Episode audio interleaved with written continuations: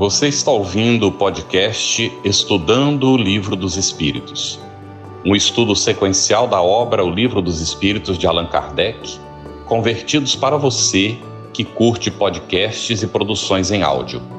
Essa é a nossa forma de transmitir esperança, conhecimento e alegria.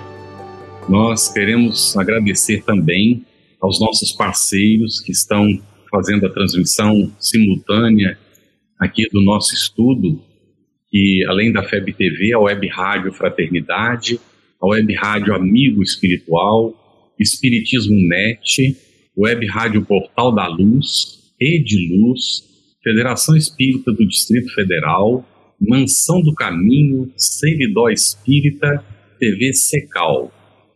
Nosso agradecimento pela parceria e a nosso desejo de muita luz para todos nesse estudo a gente vai realizando nosso querido Espiritismo. Nós também queremos cumprimentar a Cris, que está aqui conosco dividindo é, a responsabilidade do trabalho, a Eugênia, é, que trabalha no Centro Espírita João Evangelista, coordenadora da área de mediunidade da Federação Espírita do Ceará, e é membro também da ONG Grupo Espírita Casa da Sopa. E é o nosso amigo Romero, de Matos Esmeraldo, médico, cirurgião de transplante de órgãos, residente em Fortaleza, no Ceará também. Participa do Centro Espírita Casa do Caminho, Grupo Espírita Nenê em Fortaleza e Centro Espírita Sem Fronteiras. Nossas boas-vindas a todos. é isso, Carlos, uma alegria imensa estarmos todos aqui reunidos novamente. E hoje vamos deitar o nosso olhar sobre o item 6 da introdução, que é assim uma maravilha e que demonstra o grande poder de síntese do nosso codificador. Então eu gostaria já iniciando, né, pedir ao Romero que nos traga a sua impressão em breves palavras do que o codificador trata nesse item 6. Romero. Pois não, boa noite, Cris, boa noite, Carlos, Eugênio, a todos os nossos ouvintes. É um prazer estar aqui, com vocês novamente. Kardec relata todos os principais pontos relacionados com os espíritos nesse esclarecendo o sentido de mundo material, de mundo espiritual, e que faz parte do primeiro capítulo da segunda parte, mundo espírita, o mundo dos espíritos. Ele discorre sobre esse mundo espiritual e a relação que mantém com o corporal, a constituição tríplice do ser humano, como corpo, alma e espírito, e o laço que liga um ao outro.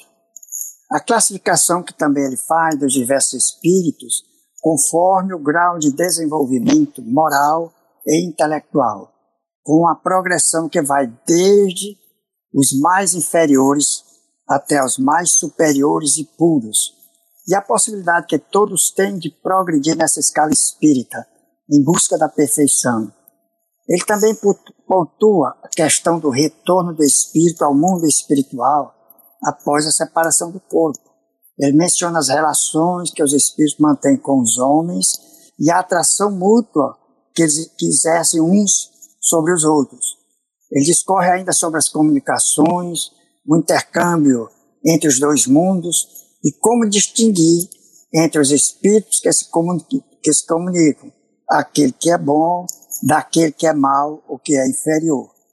Finalmente, tem um ensinamento consolador de que não há faltas, por mais graves que sejam, que a expiação não possa pagar através das diferentes existências.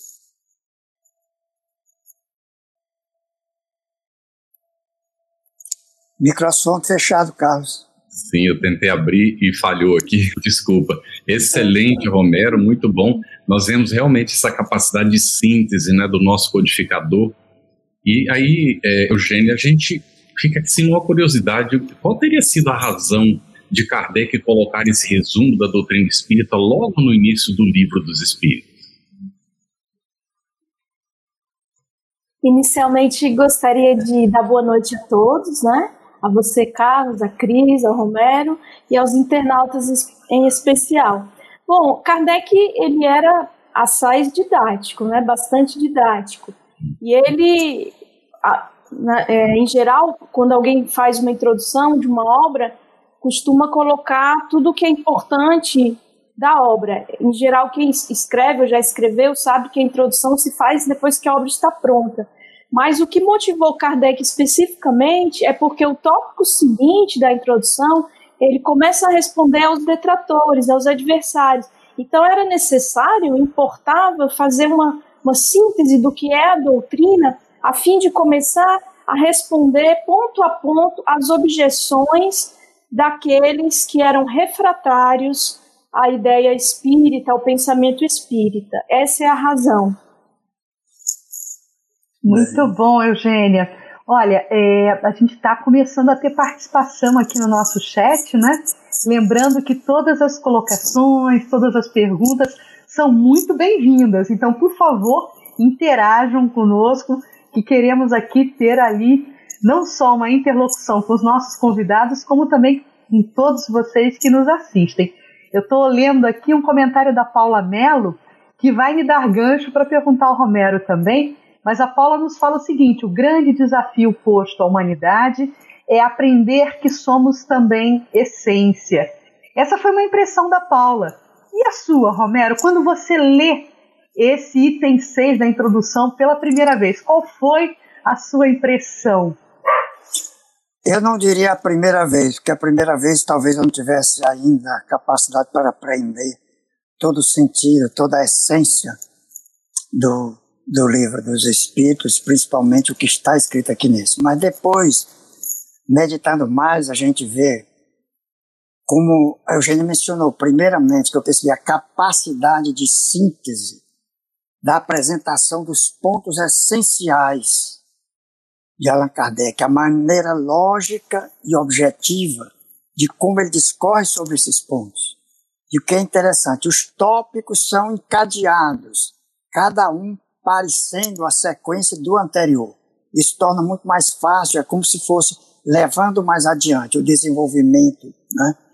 Eles são um resumo preciso de tudo que se refere aos espíritos e que pudessem gerar objeções.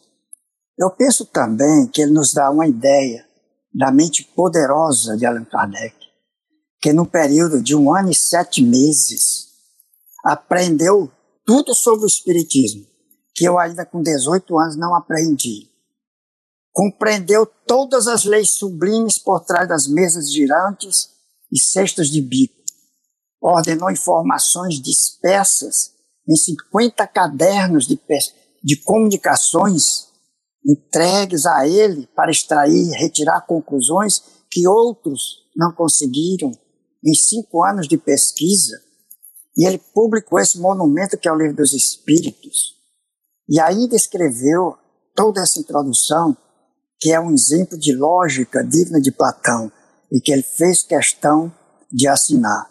E se você levar em consideração que tudo isso não tinha processador de texto, foi, foi manuscrito, e a bico de pena, que você sabe que se você errar, manchar, você tem que refazer, é difícil corrigir.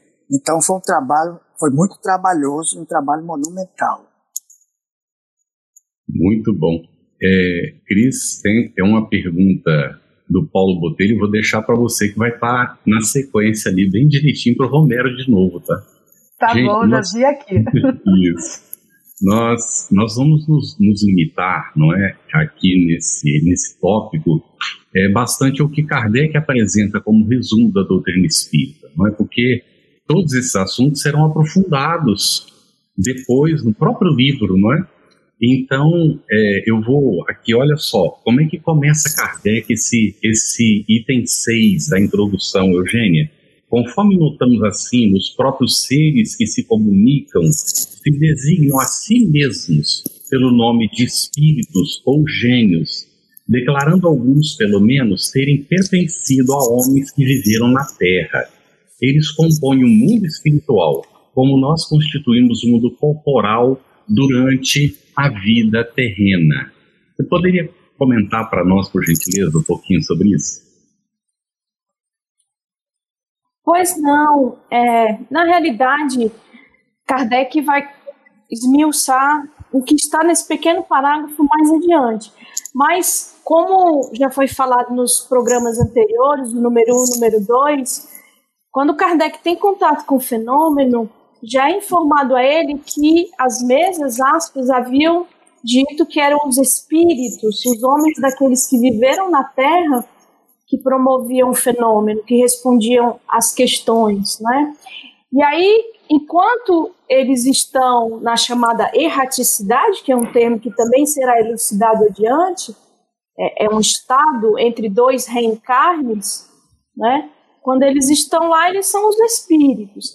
Quando estão encarnados, quando estão no mundo corpóreo, são almas, né? Como nós aqui que estamos estagiando na matéria, digamos assim. Estamos momentaneamente no mundo material, objetivo, que, que conseguimos aprender ou perceber com os, o sensório. Muito bom. Meus amigos, nós sabemos que o princípio de tudo é Deus, né? Ele é o grande ponto de partida, né? Então, essa pergunta, viu, Romero, colocada pelo Paulo Botelho, vai fazer referência a Deus. Eu já já na sequência leio ela para você, mas o que eu gostaria que você também enfocasse na sua resposta, nessa sua análise do item 6, Romero, é nesse resumo como Kardec apresenta Deus, tá? Então nós vamos falar de Deus agora. E o Paulo Botelho comenta o seguinte: Nunca entendi dizer-se em busca da perfeição. Uma expressão que as pessoas usam, né? Em busca da perfeição. Perfeição, Romero, seria Deus? Muito bem. Excelente ponto. Eu acho que eu falei em busca da perfeição, mas a perfeição que nós buscamos é a perfeição relativa, não é a perfeição divina, porque perfeição mesmo só Deus. Então a gente entende como sendo a perfeição passível ou possível de nós adquirirmos com a nossa evolução, que não termina nunca. Então você é perfeito não quer dizer que todos são iguais. Uns são mais, é como se uns são mais perfeitos do que outros. É parecer um contrassenso, mas é uma relatividade. Você até onde você consegue atingir essa perfeição, porque pelo sentido de perfeição a gente pensa que não pode ir mais além. Mas a gente considera no espiritismo a relatividade do nosso desenvolvimento aonde, até onde podemos alcançar. E Kardec coloca Deus realmente como sendo o criador de todas as coisas, o criador do universo e, e de tudo o que engloba o universo. E diz que ele é eterno. Se ele é eterno, ele não foi criado e não tem fim. Ele é imutável, ele é imaterial, ele é soberanamente justo e bom, é onipotente, onisciente, todos esses são os atributos com que nós podemos, momentaneamente, por este momento, compreender o que seja Deus. Porque mais do que isso, falta-nos o sentido, falta-nos desenvolver o sentido. Quando nós estivermos muito mais evoluídos, poderemos compreender melhor o que significa Deus. Mas por hora, isso nos é suficiente. E se a gente quiser algum exemplo mais palpável, nós temos Jesus. Temos a figura de Jesus, que foi a expressão de Deus aqui na terra entre nós, porque era um com ele. É, Eugênia, você é parente do, do Jorge Elarra Canto? Não, é uma pessoa que quero muito bem, já até morou aqui no Ceará, trabalhou conosco aqui na FEC, mas não somos parentes. Okay. Não que eu saiba e ele também saiba, não, não sabemos uhum. parentesco. Uhum. Bem, então, Eugênia, como é isso né, que Kardec coloca aí nessa introdução sobre mundo invisível, mundo visível? Como é que a gente pode entender essa coisa? Ah, bom, é, eu gostaria de aludir, antes de elucidar o que Kardec traz, uma frase do Victor Hugo, o insigne literato francês, que experimentava com as mesas girantes também, antes de Kardec ter contato com, com, com as mesas. Em 1853, lá na ilha de Jersey, no seu exílio político, ele recebeu a visita da Delphine de Girardin, uma poetisa que assinava com o pseudônimo de Delphine Gay, e essa poetisa, jovem, 16 ou 17 anos, foi que deu conta a Vitor Hugo e seus familiares do fenômeno das mesas. Vitor Hugo tinha um filho, Charles Hugo, que era médium, de múltiplas possibilidades. Inclusive, quem se interessar, busque aí na web o artigo do jornalista Alcino Leite Neto, na Folha de São Paulo, dezembro de 2012, 28 de dezembro de 2012, ele fez uma matéria é, intitulada Entrée de Médiums, né? que era a exposição lá em Paris, na, na, em La Maison de Victor Hugo. Essa exposição, que vigorou em Paris até março de 2013, salvo engano, ela traz o fruto daquelas comunicações que tinham ata, inclusive. Então, o Victor Hugo, ele, diz, ele dizia que nós não choramos os ausentes, nós choramos os invisíveis. Quando parte o ente querido, ele dizia: Não choramos os ausentes, choramos os invisíveis.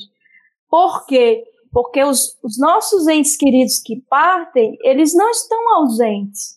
Eles não foram aniquilados pela morte, eles estão invisíveis.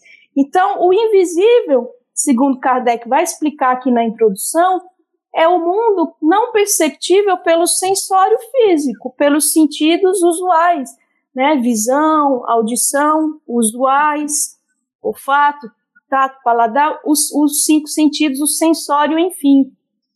Mais perceptível por aqueles que têm a habilidade extra, né? Os médiums de perceber com uma visão específica que a mediunidade dá, a audiência, enfim. Então, o invisível é o mundo espiritual, o mundo pré-existente e sobrevivente a tudo. O visível é o mundo corpóreo, palpável, perceptível pelo sensório e que pode nem nunca ter existido, porque a existência desse mundo da matéria não afeta o mundo dos espíritos ou o mundo invisível, que é o mundo original, primordial de todos nós, de onde viemos e para onde retornaremos após o decesso carnal. Cris, só um segundinho, Cris. É, Para não ficar muito longe, tem uma pergunta da Andrea Ramaciotti, que é para Eugênia. Ela diz assim: então nós aqui temos almas e espíritos só quando desencarnados? Ah, muito boa. Eu vou esclarecer, pode ter ficado confuso, né? Não, o espírito, todos nós somos espírito espírito com E maiúsculo, que estamos momentaneamente encarnados. Quando nós estamos encarnados, somos espíritos, mas se dá o nome de alma ao espírito que está encarnado. E o espírito que está desencarnado é espírito. Isso mesmo. Olha, essa resposta da Eugênia nos cria ponte para a continuidade aqui do nosso estudo, mas é só para pontuar né, porque a Beth Reis faz essa pergunta e pede né, para retomarmos as explicações sobre a diferença de espírito e de alma. Então, Eugênia já intuiu e automaticamente já respondeu. Né? Agora, é, já que estamos falando dessa realidade material e da realidade extrafísica e material, né, nós vamos ler aqui um trechinho que, eu, que a gente considera relevante. Entre as diferentes espécies de seres corpóreos, Deus escolheu a espécie humana para a encarnação dos espíritos que chegaram a um certo grau de desenvolvimento, dando-lhe superioridade moral e intelectual sobre as outras. É, eu gostaria, então, que o Romero é, comentasse esse parágrafo, né? porque Deus escolheu a espécie humana para a encarnação dos espíritos. Romero.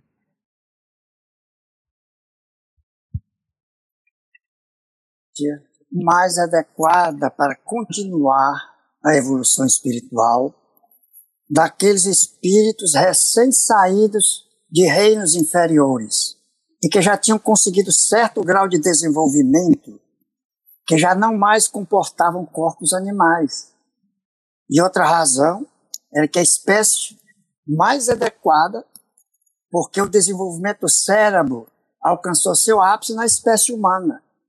E é esse desenvolvimento que deu a superioridade moral e intelectual sobre as outras espécies. Então, primeiro, porque não se comportaria mais espíritos que já estavam um pouco mais adiantados, reencarnar, porque seria retrogradar, reencarnar em corpos animais. E segundo, porque a espécie humana já tinha cérebro suficiente para acomodar, vamos dizer assim, esses espíritos recém-saídos do reino animal. Muito bem. Aqui tem um comentário de Jane que diz assim: vendo-nos e cotovelando-nos sem cessar. É, o Kardec, ainda no Livro dos Espíritos, vai dizer um momento que nós estamos, não é, é, influenciados constantemente pelos espíritos, muito mais do que a gente imagina, né? Vamos chegar lá ainda. O Ricardo continua com a dúvida aqui, é, Romero, que é, eu vou, vou perguntar para você de novo, né? O que há no homem conforme registra Kardec? Mas aí ele faz que a gente pode integrar dentro, não é? Ele fica na dúvida. Ele diz que a, a alma, neste item, é comentado que, ao meu ver, foi definido o que é alma, deixando o corpo, a alma, volve ao mundo dos espíritos. Então não está ficando claro para ele ainda que não é o que, que é alma, o que, que é o espírito nessa situação. E aí já, Romero, né, o que há no homem, afinal de contas, né, conforme registra Kardec, quem sabe vai ficar mais claro esse ponto para ele. Bom, no homem, conforme explicou muito bem Kardec, existem três coisas. Primeiro, é o corpo, o ser material, que é análogo aos animais e é animado pelo mesmo princípio vital. Nós vimos no item 2 que o princípio vital ou princípio da vida material, que muitos chamam alma vital ou alma animal, é aquele princípio que anima a vida material orgânica, mas é princípio vital. Embora algumas religiões possam até chamar de alma, como nós vimos que em Gênesis ele chamou de alma ao sangue, que era o princípio vital, realmente era o sangue, chamou de alma do homem. Né? Essa é a primeira, é, que é comum a todos os animais, tanto no corpo, pelas, pelo, que, de, pelo que é composto, como é, do, tanto nos animais quanto no homem. E o segundo, ele chama a alma, o ser imaterial. E ele diz que é o espírito encarnado no corpo e que conserva sua individualidade após a morte do corpo. Então, quando, desde que aquele ser imaterial que está no corpo abandona o corpo pela morte deste, ele passa a se chamar espírito. E nós podemos dizer, enquanto está no corpo humano, ele é uma alma. Isso não quer dizer que nós possamos usar outros termos, ou pelo menos fazer algumas analogias que muitas vezes a pessoa diz, ah, ele está falando isso pelo espírito, por inspiração, ou coisas do sentido, mas pela terminologia de Kardec, o espírito é depois que a alma, o corpo se libere, aquela parte imaterial que constitui a individualidade se chama espírito. E, a, e o terceiro ponto é alguma coisa que liga, que une a alma. Por isso que a gente diz a alma, porque é o espírito encarnado, a alma ao corpo que é uma espécie de matéria sutilíssima que fica entre a matéria e o espírito. E se chama, depois a gente vai ver que é perispírito. Esse é o laço que une a alma ao corpo. É isso, olha, o Romero já está dando spoiler da próxima pergunta para Eugênia. Eugênia, eu queria te perguntar exatamente isso e te pedir para falar resumidamente sobre perispírito. Eu, então, Romero, Romero, assim como Kardec se encadeia logicamente, nós aqui também estamos nos encadeando logicamente, né? Perispírito, né? Esse, esse prefixo per é, significa em torno, né? Veja, por exemplo, perímetro, perímetro urbano, né? É o que está no entorno da urbis, da cidade. Então, perispírito é algo que, para denotar que está em torno, aspas, do espírito, que envolve, mas é um, é um laço, e tudo isso são, são simbólicos, porque nós não conseguimos precisar exatamente, é, é, é, matéria, mas não é matéria como conhecemos. É algo que é formado do fluido universal e que envolve o espírito a fim de que o espírito possa atuar na matéria, possa aparecer, possa é, intercambiar com os médios, enfim. Porque, do contrário, o espírito, o espírito mesmo, seria algo abstrato, sem forma, não perceptível. Então, o perispírito é o laço que une o espírito à matéria, né? é, é semimaterial, e o espírito, quando desencarna, né, a alma, quando desencarna, ela conserva esse envoltório, esse corpo semimaterial que chamamos perispiritual, perispirítico. E nesse sentido, Kardec vai dizer aqui na introdução que o espírito, assim considerado, ele, esse combo espírito-perispírito, não é abstrato ele é perceptível, inclusive por aqueles que veem, quando um médium vidente vê um espírito, ele está vendo o combo, espírito-perispírito. Ele está vendo porque o espírito se vale do perispírito para atuar num mundo como nós. Né? E mais adiante, é, com um estudo mais profundo, veremos inclusive que a cada globo o espírito toma do, do, do perispírito compatível com aquele globo, né? mas isso já é bem lá na frente, não vamos nos estender, tá? Ótimo que a Eugênia colocou agora, não é porque vai ao encontro do que Eliseu Marques estava perguntando. Esse assunto, Eliseu Marques, não é da, da questão dos seres humanos, se só habitam na Terra ou em outros mundos, também vai ser tratado mais adiante, não é com mais profundidade, tá bem? Então, aqui a Conceição Mendes perguntou: onde está sendo a leitura? Eu não sei se ela perguntou qual é o livro de referência. Nós estamos estudando o livro dos Espíritos. Nós estamos agora estudando a introdução do livro dos Espíritos no item 6. No estudo seguinte, nós vamos estudar 7 a 9. Então, se você já tem interesse, pode ir lendo antes, né? elaborando suas, suas questões para poder trazer para o nosso programa e vai fazendo as suas perguntas. Nós pedimos que, por favor, atenham as perguntas ao assunto que está sendo abordado, porque senão nós teremos que deixar a pergunta para ser respondida não é em outro momento, que vai aparecer então lá no site né, da, da, da FEB TV ou no grupo do Telegram, onde as pessoas entram ali e acompanham as perguntas, inclusive fazendo e recebendo as respostas, tá bem? Nós ficaremos sempre mais centrados nas perguntas que estão relacionadas com o assunto do dia, porque senão fica infinito, a gente não termina, não é o, o estudo que está previsto. Por isso é que a gente precisa fazer assim, tá bem, gente? Agora nós perguntamos ao Romero, como é isso de os espíritos constituírem diferentes classes, Romero? Que Kardec fala aí que os espíritos formam diferentes classes, não é? É, realmente ele falou isso, porque o que é que acontece? Existem espíritos com uma diferença quase infinita quanto ao poder, quanto à inteligência, quanto ao saber e ao desenvolvimento moral. Né? E eles, eles foram classificados por Kardec de uma forma didática para melhor entendimento, em diversas ordens. Então, com suas classes que vão corresponder ao grau de aperfeiçoamento moral e intelectual de cada um.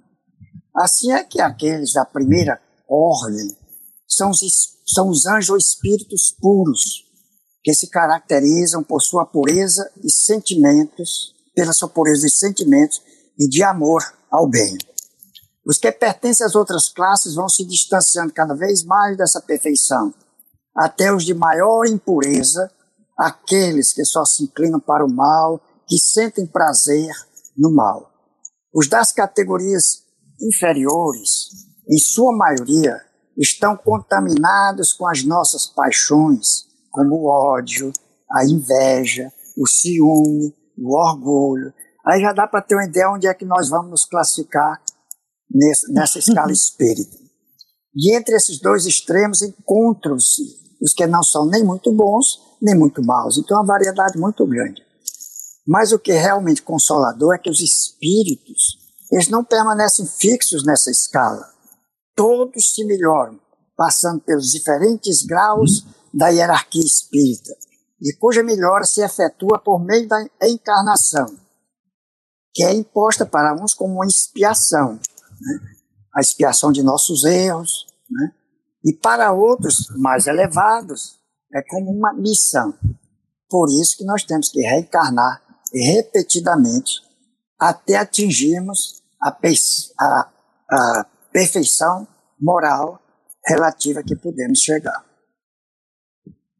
Muito bom, Romero. Olha, eu vou fazer a próxima pergunta para a Eugênia e o Gil vai complementar a pergunta. O Gil se manifesta aqui às 8h27, viu, Kleber, que está nos acompanhando aí nos bastidores, inserindo as perguntas. Então, Eugênia, é o seguinte: para onde vai o espírito quando morre o corpo? E a continuidade da pergunta é do Gil, que pergunta o seguinte: o perispírito acompanha o espírito quando este desencarna? É, é isso. O perispírito, porque o espírito, para um mundo grosseiro como o nosso, ele não, ele não é nada sem o perispírito. O perispírito é, é, um, é, digamos, aquilo que permite a expressividade do espírito, né? E estudando a fundo a obra completa do Kardec, inclusive há trechos em A Gênese que fica claro que essa, esse acompanhar se segue até em estados próximos ao nosso finalismo evolutivo, que é a perfeição relativa, né? Então, há, há um entendimento de que nós nunca vamos nos desfazer do perispírito, apenas ele vai se tornar cada vez mais é, sutil em, em consonância com a pureza do espírito, tá? Mas respondendo especificamente a você, o espírito ele não se desfaz do perispírito. Não se desfaz. É através do perispírito que o espírito atua, seja no mundo espiritual, seja no mundo físico, porque é, ele precisa desse, desse envoltório semimaterial para se expressar, tá bom? E qual é a outra pergunta? Ah, respondi tudo, não. Volta ao mundo dos espíritos quando desencarna, tá? A alma e permanece ali é, por um tempo mais ou menos longo. Isso vai depender das necessidades do espírito aqueles espíritos, nós, né, que precisamos reencarnar, nós, nós somos ditos espíritos errantes. E daí o termo erraticidade, que é o estado entre dois reencarnes, para quem necessita reencarnar. Quem não necessita reencarnar não está na erraticidade. Isso é importante destacar. Adorei essa ressalva, porque eu ia no seguidinho pedir permissão ao Campete para te perguntar isso. Que a gente escuta muito essa expressão erraticidade. E o que você está sublinhando, Eugênia, é sensacional, exatamente isso. Obrigada aí pelo conhecimento. Muito bem. É, nós temos aqui uma, uma pergunta que ela sai um pouquinho fora, mas a gente pode atender rapidamente, não é? É, porque foi tratado antes, vai voltar nisso no futuro. Mas vamos lá, Romero. É, os seres inferiores não têm alma? Se ele já atingiu a escala humana, eles têm alma sim, eles estão encarnados. Né? Os seres inferiores, o que é que seria? Da, humanos, ainda naquela classificação de seres inferiores, ou nós estamos dizendo abaixo da escala humana, os, os animais. Eles têm alma também, eles têm um espírito. Só que nós geralmente consideramos a individualidade do espírito quando eles atingem a escala nominal. Mas eles têm alma, eles também têm um. Quando eles começam, como a gente chama, o princípio inteligente, que ele vem se desenvolvendo, ele vem se tornando. Mas quando ele. Um, um, um animal, quando desencarna, quando morre, ele, esse, essa alma que ele tinha, que é um espírito, volta ao mundo espiritual, mas que passa pouco tempo. Normalmente reencarna em seguida, mas eles têm alma também. Nós não podemos dizer de seres na escala mais inferior, como formiga, gafanhoto, etc. Isso aí talvez fica mais difícil, né? E a gente depois, no futuro, mais adiante, poderia até ter considerações sobre quando é que esse espírito se individualiza. É interessante, não é, Romero? É, tem um livro, Ernesto Bozano, Os Animais Têm Alma? É justamente a pergunta que ele faz, vai desenvolver toda a tese, não é, a respeito E nós temos, normalmente, né, didaticamente colocando, que os seres inferiores da criação têm princípio espiritual, que nós também somos. Mas nós somos princípios espirituais desenvolvidos na condição agora de espíritos. Não é? Eles, então, ainda são princípios espirituais em desenvolvimento. Mas isso tudo são ainda, não é, questões que a gente precisa estudar muito, aprofundar, não é, Cris? Vamos lá, então, para a Eugênia aí. É, hoje nós estamos nesse voo rasante, né, junto com uhum. Kardec, nesse nesse resumão, nessa síntese, uhum. né? Olha, a Andrea Ramacciotti, ela pede para Eugênia repetir novamente sobre a erraticidade. Viu, Eugênia? Explica de novo para gente esse detalhe da erraticidade. Essa, essa te, esse termo, ele está também descrito ali no léxico que Kardec adita ao livro dos médios. Né? Depois do livro dos espíritos, Kardec lançou o que é o Espiritismo, em 1858. Depois ele lançou livros que deram origem ao Livro dos Médios. E lá no último capítulo do Livro dos Médios você vai achar um léxico que é um vocabulário espírita. Ali tem a definição de erraticidade. A erraticidade é o quê? É o estado entre duas reencarnações para aqueles que necessitam reencarnar. Então, um espírito que não necessite de reencarne, ele não está na erraticidade. Ele pode reencarnar? Pode, ele opta por reencarnar. Mas erraticidade diz respeito a, e espírito errante, né? O radical é o mesmo, errante, erraticidade. Diz respeito a quê? A estar é, no plano espiritual com a perspectiva de retorno para o mundo corporal, que é o reencarne, tá?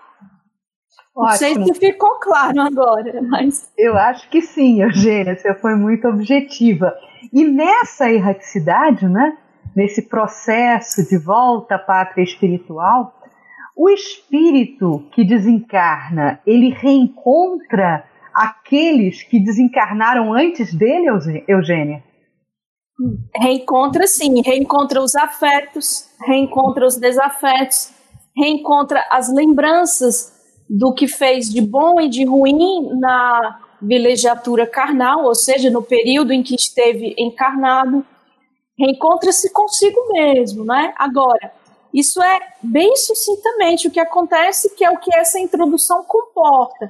Conforme os nossos estudos de espiritismo, via a obra de Kardec e via outras obras, vai se, se aprimorando, se aprofundando, nós vamos compreendendo que é, perceber os entes amados, às vezes demora um pouco, não é? Aqui eu lembro do próprio André Luiz, que narra que ele não percebia a sua mãe, não percebia nem mesmo aqueles é, que o auxiliavam, né? Clarencio. E aí fica, para mim, muito claro ali naquele início do nosso lar que ele não percebia porque é, ele estava muito fechado na própria dor, na própria vivência. Então, essa percepção varia, né? É, isso é da história pessoal do espírito. Às vezes, nós estamos muito aferrados à matéria, até o nosso desencarne vai ser perturbador e difícil, né? Não vai se dar concomitantemente com a morte do corpo físico, porque uma coisa é perecer os órgãos, morte, conforme os espíritos definem na questão 68. Outra coisa é o desencarne, que é o espírito é se desvincular da matéria carnal, que vai ser decomposta pelos velhos. Então, tudo isso depende muito do estágio evolutivo, do espírito, e, e aí essas percepções, do, esses reencontros naturalmente também dependem, né? Desses fatores. Muito bem. Romero, por gentileza, fale um pouquinho para nós sobre a origem das qualidades da alma e a influência que a matéria exerce sobre o espírito, como Kardec coloca aí nesse resumo? Bueno, bem, bem sucintamente, é fácil de se ver que as qualidades da alma são as qualidades daquele espírito que está encarnado em nós. Se nós somos uma boa pessoa, somos uma pessoa de bem, o espírito é um bom espírito. Se é uma pessoa perversa, é porque aquele espírito ainda é impuro. Esse, em termos gerais, é a diferença. Ah, quando o espírito está encarnado, que ele é alma, ele sofre a influência da matéria. Por quê? Porque nossas paixões, o egoísmo, o orgulho, a sensualidade, embora sejam manchas do espírito ainda imperfeito que nós somos, atrai-nos para os gozos materiais. E se nos deixamos dominar por essas más paixões, pela satisfação dos apetites mais grosseiros, nós nos aproximamos dos espíritos impuros, onde predomina a natureza animal, e mais apegados nós nos tornamos aos prazeres da matéria. E isso é a influência que a matéria exerce também, é uma, é uma forma de influência que exerce sobre o espírito. Pois todo aquele que conseguir vencer essas influências, se elevando, melhorando, se depurando a alma, ele se aproxima dos bons espíritos. Isso vale a pena observar que é para a gente ter isso como exemplo e como estímulo. Muito bom, Romero. Olha, a gente fez o apelo aqui para que os internautas participassem, eles não só estão participando, como eles já estão lendo os nossos pensamentos. Que a minha próxima pergunta para Eugênia seria exatamente a que a Eliane Getter faz aqui no chat. Os espíritos só reencarnam na espécie humana? Eu perguntaria, os espíritos só reencarnam na Terra, Eugênia? Fecha o microfone, abrindo o microfone. É, os espíritos só reencarnam na espécie humana, sim, mas não só na Terra. Eles reencarnam nos diferentes globos que povoam o universo, tá? E aí a espécie sempre é humana, sim. Isso é lembrado também no livro, no livro Evangelho segundo o Espiritismo, a terceira obra da codificação, quando trata do, das. É, há muitas moradas na casa de meu pai. E ali também há uma referência a isso, tá? A espécie é sempre humana, mas pode ser em diferentes orbes, que se chama, né? O que, que é orbe? É um planeta, um globo que existem números, não é só a gente não tem noção da, da, da, quantidade, porque são números estratosféricos, né? Nós temos pálida noção do que acontece na no nossa galáxia, que é a Via Láctea, né? É um lugar muito inóspito, pra, sobretudo para quem tem intolerância à lactose, porque é Via Láctea mesmo. Brincadeira.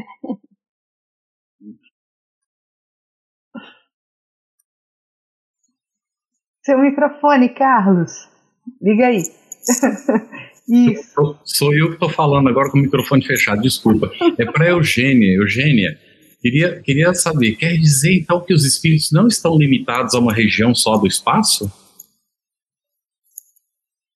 Não, não estão, eles vão onde querem, né? Porque o espírito ele, ele se transporta com a velocidade do pensamento, né? O pensamento é, não encontra barreiras, via fluido universal, o pensamento se expressa no universo todo. Agora, é claro que, conforme nós vamos estudando, nós constatamos, porque os espíritos desvelam, que os inferiores, eles não têm tanta consciência de nada. Então, às vezes, nem é, é não percebem onde estão, não têm a mesma lucidez que um espírito mais adiantado. Então, suas possibilidades são mais acanhadas porque ele não é tão adiantado, então ele não, não se assenhora, vamos dizer assim, daquilo que é capaz um espírito enquanto espírito. Então fica preso a reminiscências, fica preso a situações e, por conseguinte, a, a, ao mundo material, muitas vezes. Muito bom. Olha, tá chegando aqui no chat, nós que somos amantes dos animais, eu me solidarizo com o Wilson aqui, que colocou às 8h38 uma pergunta que eu vou distribuir para o Romero, viu, Romero? Vou, vou te redistribuir essa pergunta para você e em seguida eu faço a que está prevista. Ele pergunta o seguinte: tem um cão que está chegando ao fim de sua vida. Será que a alma desse meu cão ele, ela permanecerá como cão e será reaproveitada sempre como cão? Hum. Muito boa pergunta. O cão reencarnará sempre como cão. O cavalo sempre como cavalo.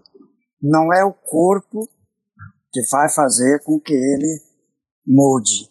É o, é o princípio espiritual que anima, que vai progredir. Não será nessa terra ainda que o cão passará ao reino superior.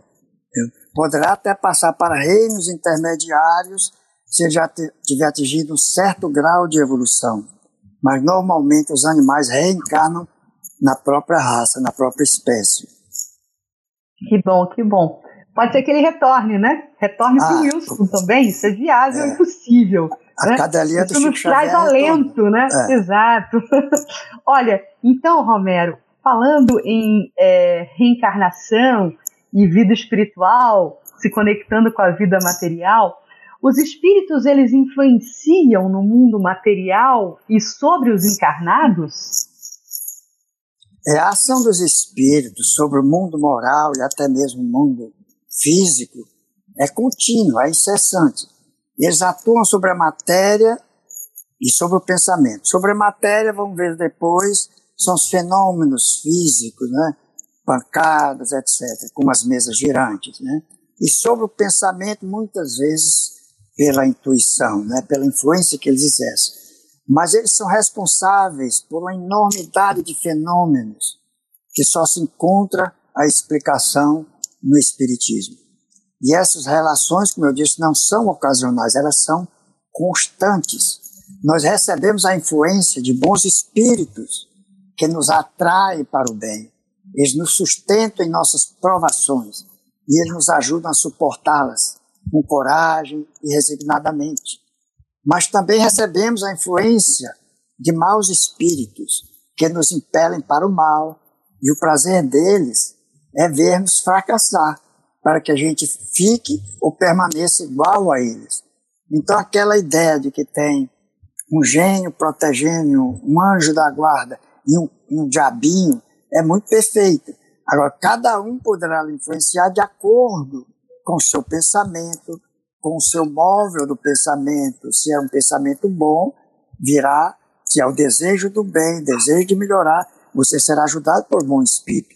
Se, é, se você pensa em coisas muito mais materiais, em satisfazer desejos, na bebida, ou seja em que for, você terá aqueles que lhe secundam lhe estimulam nessa obra. Então você pode ser ajudado por ele, mas eles nos influenciam constantemente.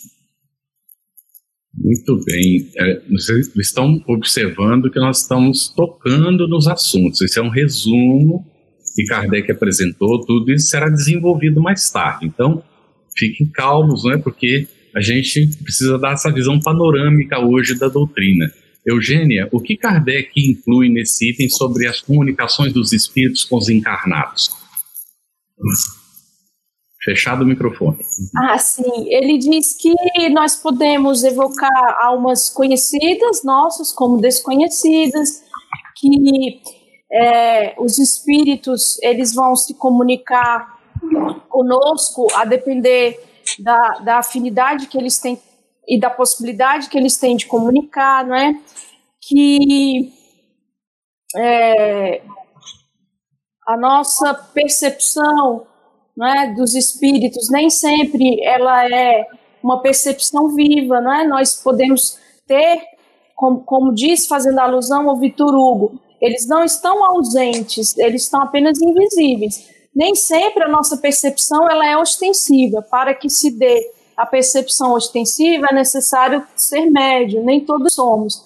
Mas que através do, dos médios eles podem comunicar, se for permitido, se eles estiverem é, em condições, eles se comunicam. Se não, não.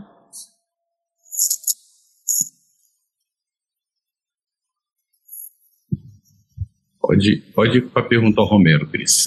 Hum. Então, Romero, você quer complementar alguma coisa em relação a essa questão que a Eugênia respondeu? É, a Eugênia cobriu direitinho. Eu só, só ressaltaria um ponto, né? Como ela mencionou que nós podemos evocar aqueles espíritos familiares, podemos evocar os espíritos. A evocação, que é você pedir que aquele espírito se manifeste, é possível mas nem todos poderão atender. Qualquer que seja a razão, ou porque eles ainda não têm condições, ou porque não lhes é permitido, ou porque eles estejam ocupados, ou mesmo eles não querem atender. Então tem essas, essas dificuldades. E se a reunião é uma reunião mais frívola, qualquer um pode assumir o nome do evocador. Você, hum. Então você corre o risco de receber um, uma, um espírito se dizendo aquele, né? E normalmente nós evitamos as evocações diretas dos espíritos, porque reconhecendo que ainda somos imperfeitos, nós nos abstemos de evocá-lo para não nos equivocarmos e sermos enganados. Né? É só isso que eu queria ressaltar. Romero, dentro disso aqui, é fácil distinguir os bons dos maus espíritos? É, muito fácil, pela linguagem. Né? A linguagem, quando eles se comunicam, você tem que analisar para poder determinar.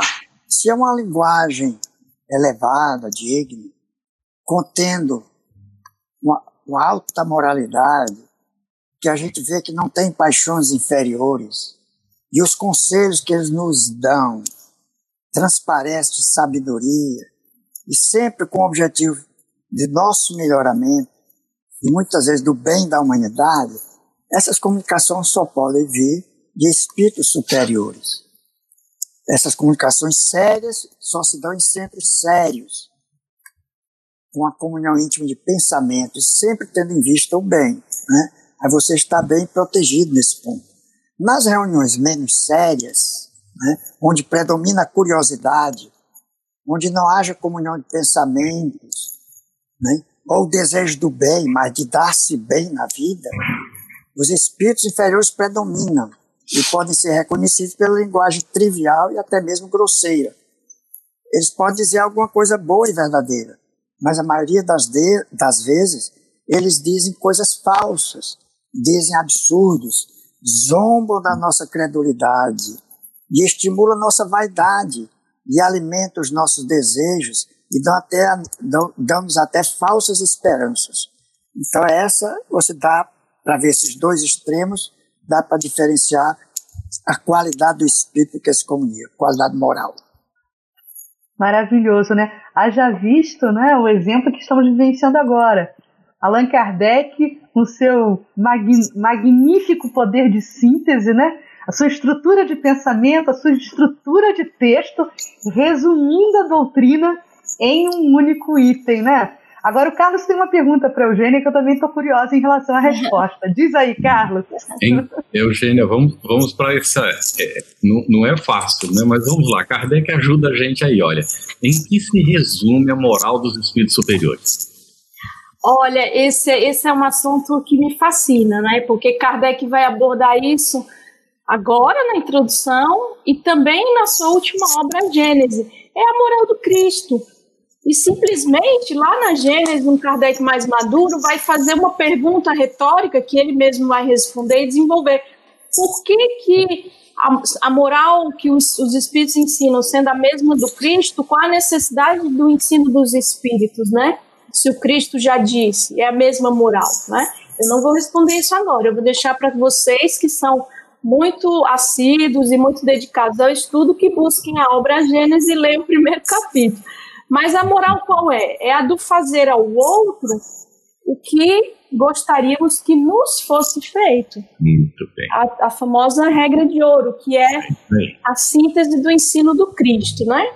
Ensinam eles também que o egoísmo, o orgulho, a sensualidade, tudo isso nos aproxima da natureza material, grosseira, da, da nossa origem, digamos, primitiva. E que o amor do bem, o amor ao bem, o amor ao próximo, o cultivo das virtudes, o serviço, a utilidade na medida das nossas possibilidades, nos faz avançar rumo à nossa destinação, que é espírito puro. É isso mesmo. Então, Romero, seguindo essa dinâmica aí, o que ensinam os espíritos superiores? Bom, o que, que eles, eles ensinam, ensinam? o que eles ensinam é isso aí que a Eugênia falou, nessa né? segunda parte, né? ensinam que o egoísmo, o orgulho, a sensualidade são paixões que nos aproximam da natureza animal. Isso é um ponto, né? E que nos prendem à matéria. Mas se o homem, já nesse mundo, conseguir se desligar da matéria, com desprezo das futilidades mundanas, amando o próximo, ele se aproxima da natureza espiritual. E que todos devem tornar-se úteis esse é o nosso dever, nos tornarmos úteis.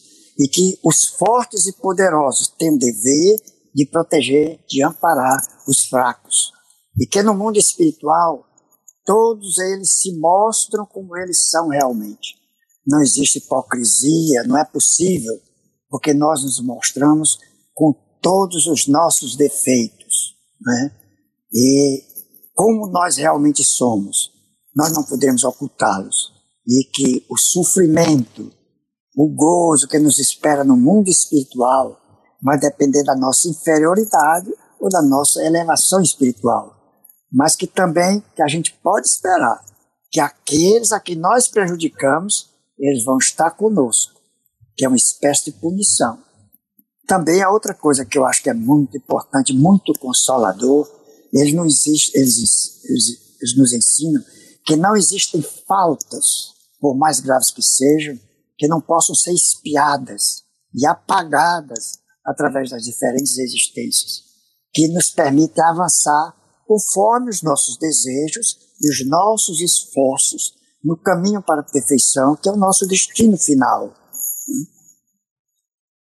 Muito, Muito bem, bom. Cris. Cris, eu tô, é, a gente tem algumas perguntas no chat aqui, vai dar tempo já da gente fazer algumas delas. Mas no, nos bastidores, eu acho que você também está curiosa. Tanto Sim. a Eugênia como o Romero disseram que eles tinham uma curiosidade sobre o livro dos Espíritos, que a gente está com essa pergunta desde o primeiro programa, a gente não conseguiu fazer, não é? Então vamos lá, Cris e Romero, por favor. É, você né? Vocês têm alguma curiosidade que gostaria de destacar sobre o livro dos Espíritos? Começa aí pela Eugênia. Ah, eu tenho pelo menos duas. Uma da estrutura, né? Que quando a gente abre assim, a gente costuma pensar são 1019 questões. Não se iluda, não são. E uma vez eu perguntei, eu comecei uma palestra fazendo essa pergunta: quantas perguntas tem o livro dos Espíritos? Aí, imediatamente atrás, o dirigente da reunião disse infinitas, porque cada uma que aparece ali surgem várias na nossa cabeça. Mas o que eu quero destacar não é isso, é que tem um tem capítulo que o capítulo inteiro é só um item que não é uma pergunta, é uma dissertação. Isso. 222. Tem uhum. 257, tem o 59, tem de 100 a 113. Não são perguntas, né? E aí o que são? Outro dever de casa. Eu, como professora, já passei dois, tá? Essa é a primeira curiosidade. A segunda é que é, foi descoberto recentemente que Melo Moraes, um homeopata do século XIX, havia traduzido o livro dos Espíritos já em 1862 para o português. Essa obra não foi publicada, mas há os manuscritos da tradução dele, inclusive, salvo engano, aí na, na, lá na FEB, na Biblioteca de Obras Raras, uhum. é, tem isso aí. Então, a mim me surpreendeu, porque eu achava que era a tradução primeira de 1875 do Joaquim Carlos Travassos, né? Então, 13 uhum. anos antes já alguém havia traduzido e, no, no meu entender, é bem ligeiro, porque é uma obra que saiu em 1857, já cinco anos depois alguém no Brasil traduzir, então é uma curiosidade que eu acho importante para quem gosta dos registros históricos, né? Muito bem, Romero. Pode ser sobre uma pergunta do Livro dos Espíritos, ou perguntas? Sim. Sim, qualquer curiosidade né, que tenha te chamado a atenção. Uhum. Então eu vou fazer a pergunta para todos. Principalmente aqueles que nos ouvem, eu peço que eles respondam mentalmente, não precisa escrever no chat. Respondam mentalmente e não se sintam ridículos em responderem uma pergunta que aparentemente é boba. Então, a pergunta é a seguinte: quem surgiu primeiro? O ovo ou a galinha? Então vocês pensem. Existem duas correntes que procuram responder. A primeira é o criacionismo, que Deus criou tudo. Só que o criacionismo, como é apresentado a criação divina, é apresentado como ela foi feita, talvez há 4 mil a 8 mil anos atrás, e que todo, todos foram criados da mesma maneira e permanecem imutáveis. Esse é o criacionismo. Mas segundo o criacionismo, a galinha veio primeiro, porque existiu um casal de macho e fêmea criado por Deus no início dos tempos, que se uniram para formar dois ou mais ovos, dos quais nasceram outros ovos, outros novos casais de macho e fêmea, e assim sucessivamente. Portanto, aqui a galinha veio primeiro. Os que os biólogos, a evolução, os evolucionistas defendem, isso tem universidades e tudo. Então, só para complementar, essa pergunta, que é aparentemente boba, sabe quem foi que fez? Foi Pitágoras que fez. Né? É uma pergunta feita por Pitágoras, há 2.600 anos atrás. Né? Então, nós estamos em boa companhia para responder essa pergunta. Né? Então, segundo a teoria da evolução, a resposta é que o ovo veio primeiro, porque, embora seja necessário que ele fosse fecundado pelo macho, aí eu já vejo uma, uma falácia, uma, uma coisa, um defeito. Veio primeiro, mas precisa ser fecundado pelo macho. Então não está não tá muito certo, mas vamos em frente.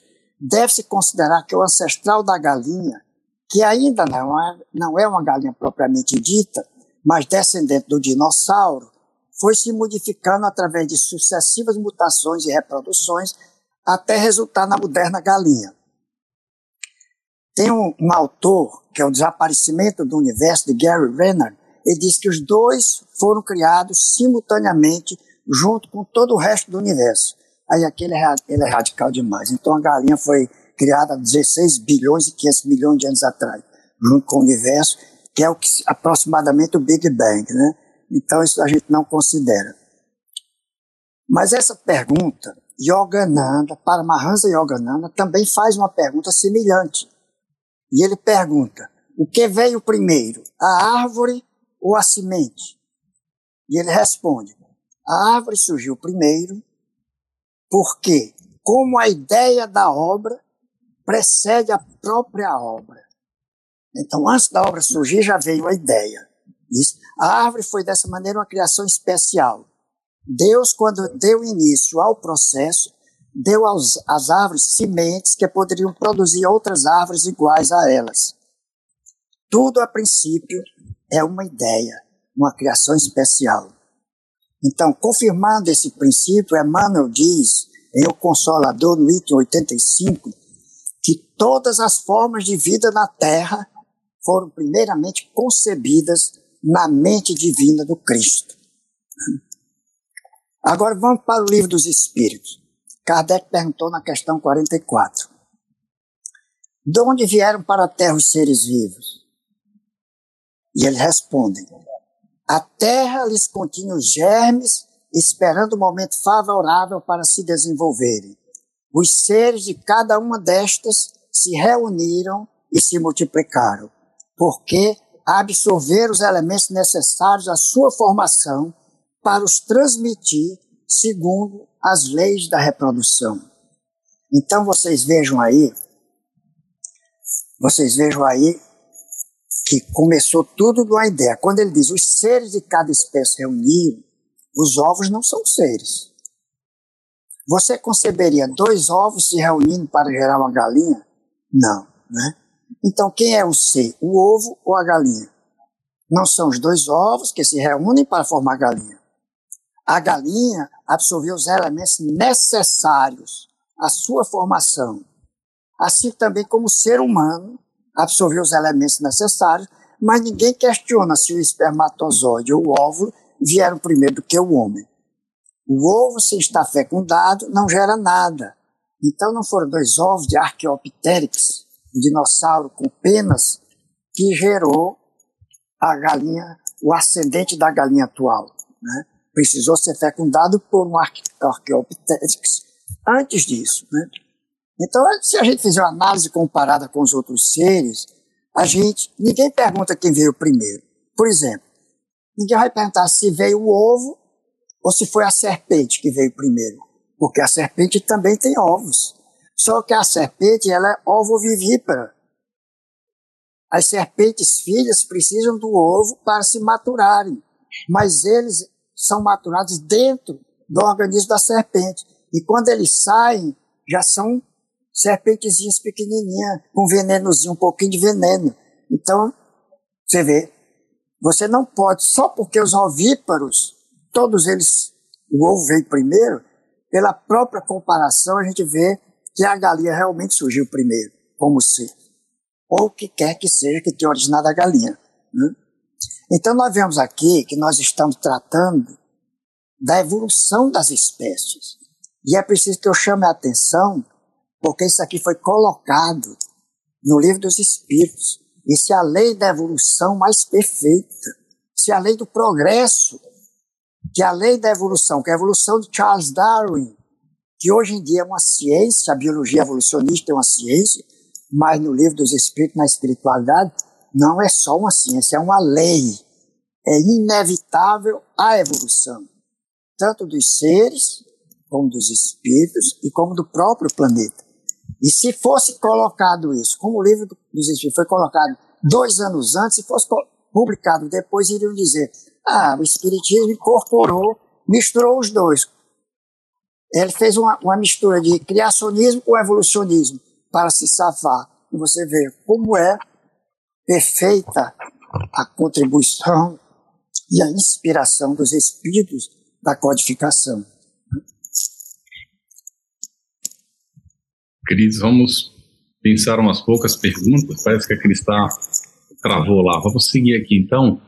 É, vamos buscar algumas perguntinhas relacionadas bem rapidamente com o assunto que foi tratado hoje. É, Eugênia, pode-se dizer que não existe espírito sem perispírito? Olha, o, o espírito sem perispírito, nós vamos ver sim, lá pela questão 88, que Kardec vai abordar exatamente o primeiro capítulo da segunda parte é dos espíritos. Contudo, o espírito sem o perispírito, ele não atua na matéria, ele não é o que se vê, o, quem vê espírito não está vendo o espírito, está vendo o perispírito, essa junção, esse que eu chamei de combo, né? Claro que Kardec não usa esse termo combo, porque o espírito, segundo a questão 88, ele é algo que responderam a Kardec, ele não, ele seria comparativamente, metaforicamente, uma chama, uma centelha. Ele não tem para nós forma, né? Então, como é que ele aparece, atua, se comunica na, na mediunicamente, etc. É através do seu perispírito. Então, é o perispírito que, que vai ter uma forma, uma forma de uma mulher, de um homem, de uma criança, de um velho, a forma que o pensamento do espírito é, imprime. Então, ele não, ele não vai atuar se ele não estiver fazendo uso do perispírito, né? porque o espírito por si só é algo abstrato, aí sim é abstrato. Mas esse combo, que eu chamo de combo espírito-perispírito, não, aí é, é algo semelhante aqui à Eugênia encarnada. Quando a Eugênia vai dormir, a alma emancipa-se, e aí eu posso, inclusive, ir lá puxar o pé da Cris, lá no Rio de Janeiro, né? O meu espírito perispírito, que vai estar tá nessa forma. Talvez com essa roupa, com outra, uma que eu vou preferir usar, sei lá, mas vou lá e puxo o pé dela. É espírito perispírito. Não sei se ficou claro. Viu? Vocês viram aí a versão Eugênia espírito zombeteiro, hein? Me importunando no meu sono, viu? Mas a gente gosta da companhia dos amigos, né, Eugênia? Olha, meus amigos, nós estamos já no finalzinho, né, do nosso encontro de hoje. Eu não sei se o Carlos identificou aí mais alguma é, questão que ele queira trazer para a roda. Tem, tem várias muito interessantes mas é, é, não estão muito relacionadas, não é com, com tem uma aqui que diz é, e poderia ser a última para o Romero, não é? é? Eu entendi a pergunta como sendo mais ou menos assim: o perispírito ele é uma forma sutil de matéria? A pergunta não está exatamente escrita assim, mas o que eu entendi da pergunta é isso. Exatamente, é uma forma sutil de matéria. Não é que seja forma sutil de matéria, a matéria que constitui o perispírito é muito sutil. Porque o perispírito, ele assume a forma, geralmente quando se apresenta no mundo espiritual, ele assume a forma da última encarnação. Quando ele estiver mais evoluído, pelo seu próprio pensamento, às vezes inconscientemente, ele pode assumir existências passadas e assumir aquele corpo que tinha existência passada, mas normalmente ele se apresenta com, com, a, com a maneira, como o corpo que ele tinha antes. É dessa maneira que ele é reconhecido pelas pessoas também pelos seus familiares, né, com aquele corpo.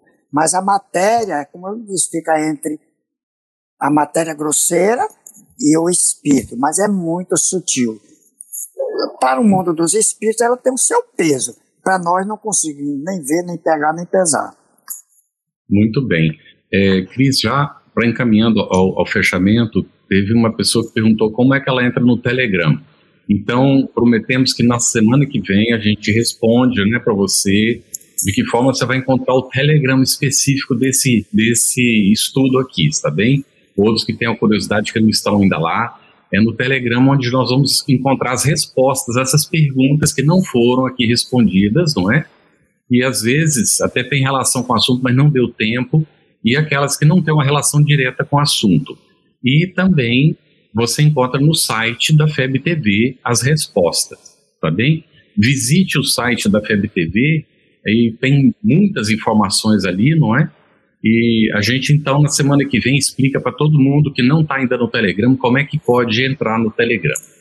É, podemos Ótimo. fechar, né, Cris? Sim, Carlos. E lembrando né, que o nosso programa ele fica gravado, ele pode ser acessado também para ser revisto, né, ou visto de forma gravada, e que esses encontros semanais também ficam disponíveis gratuitamente em várias plataformas da, da FEB e do Spotify também. E se você deseja encontrar todo o conteúdo desse nosso estudo, né, é, para anotar aí, ser bem precisa, o site da FEB é www.febtv.com.br barra estudo tracinho LE.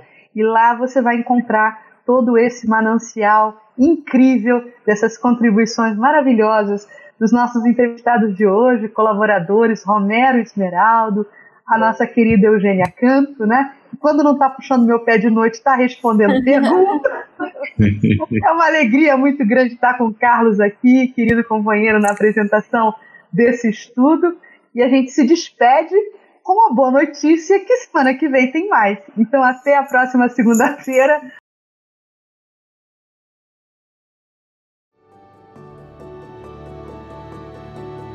Você ouviu uma produção da Federação Espírita Brasileira. Para saber mais, siga o arroba FebTV Brasil no YouTube, Instagram e Facebook e o arroba Feb Editora no Instagram. Ative o sininho para receber as notificações e ficar por dentro da nossa programação. Até o próximo estudo.